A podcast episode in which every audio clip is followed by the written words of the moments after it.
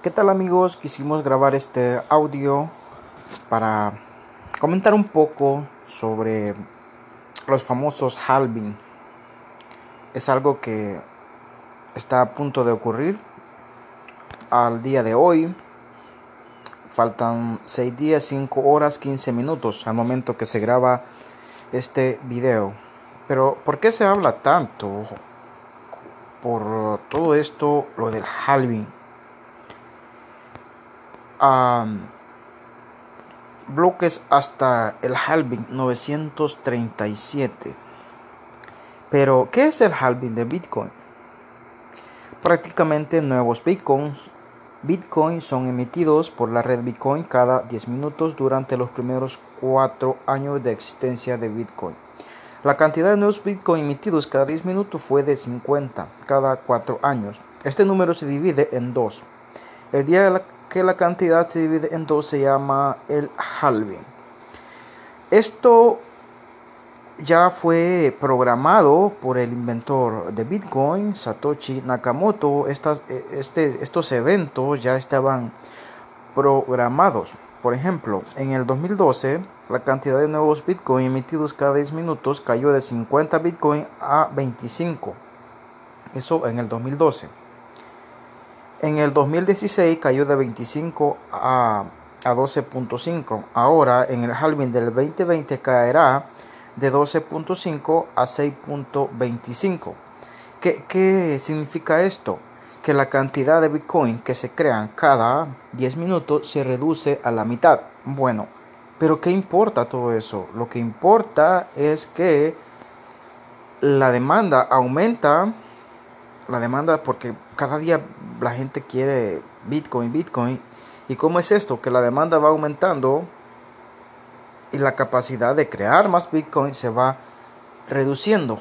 Bueno, esto es una de las ventajas que, que da Bitcoin frente a, al dinero que tenemos, dinero fiat, que en vez de reducirse la producción, por ejemplo, en estos momentos sobre por todo esto lo del coronavirus y todo lo que está pasando pues las impresoras han, por decirlo así ya, ya no se imprime todo ya es electrónico pero se han creado nuevos números se ha, se ha inyectado todo esto a la economía y eso que hace ahí donde entra la famosa inflación y con Bitcoin es lo opuesto. En vez de crear más Bitcoin, en vez de aumentar la inflación, es lo contrario. En vez de crear más Bitcoin, se va reduciendo y la demanda va aumentando.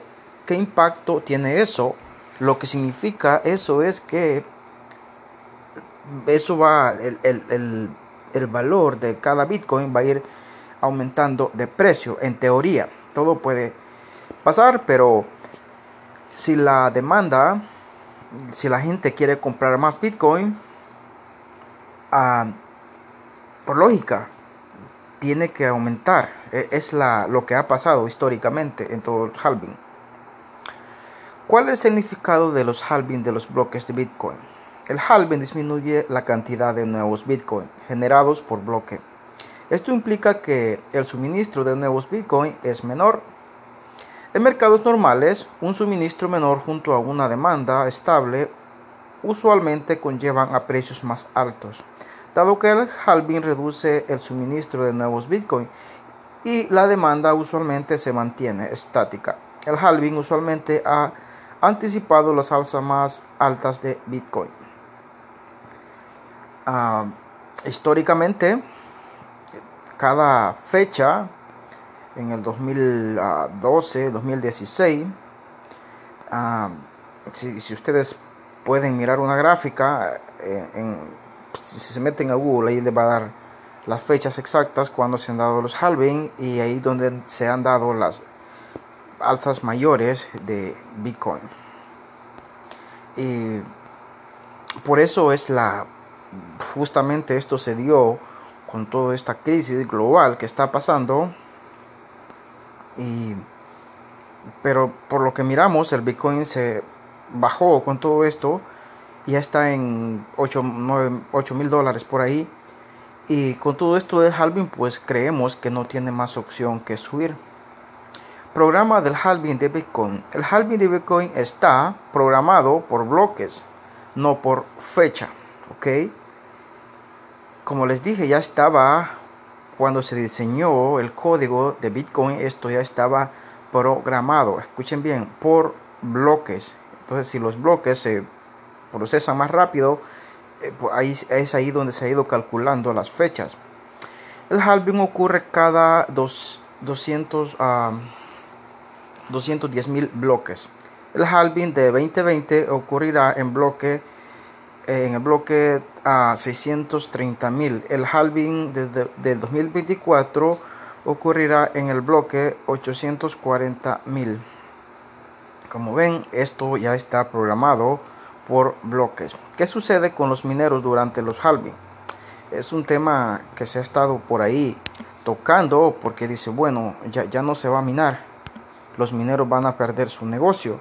Vamos a, a escuchar un poco o mirar un poco qué puede ocurrir con los famosos mineros. Muchos siempre especulan que los mineros cesarán su actividad luego del halving. La realidad es que la mayoría de los mineros son muy inteligentes.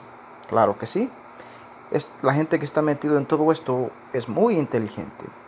Y marcan precios en el halving, así que no terminan clausurando ningún dinero. Cuando es el próximo halving de Bitcoin luego del halving de este 2020? Pues se espera que para el halving de, 20, de 2024 probablemente ocurrirá entre marzo de 2024 y junio de 2024. Historias del halving. Ah, en Bitcoin esta sección ah, pues pueden por ahí uh, por ejemplo está el halving del 2012 en el halving del bloque de 2012 fue el primer halving. Fue minado por uh, por alguien que usó un minero Redon HD 5800 nuevo BTC por bloque antes de 50 BTC por bloque okay.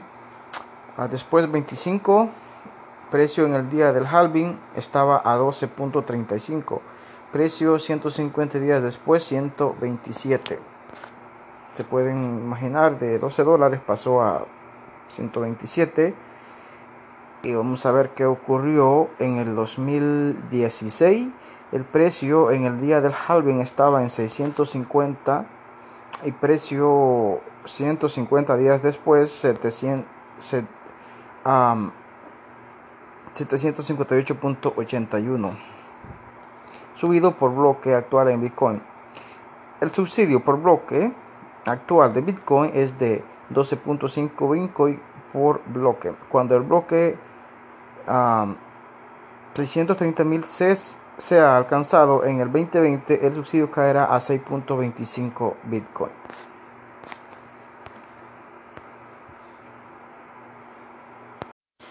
Y pues todo esto del halving pues es como una para la gente que está metida en, en todo Bitcoin algunos, algunos van a hacer por ejemplo algunos youtubers van a hacer transmisiones es como una fiesta en el mundo de Bitcoin fiestas del halving de Bitcoin miles de Bitcoin de todo el mundo celebraron el halving de 2016 se organizaron fiestas en, en montones de ciudades importantes como Buenos Aires, Melbourne, Montreal, París, Atenas, Dubai y decenas de otras ciudades. ¿Ok? Así que uh, y la gente se preguntará, ¿y cómo es eso de que se va reduciendo? Entonces va, va a llegar un momento en que ya no se van a crear más Bitcoin. Pues es verdad, así está programado.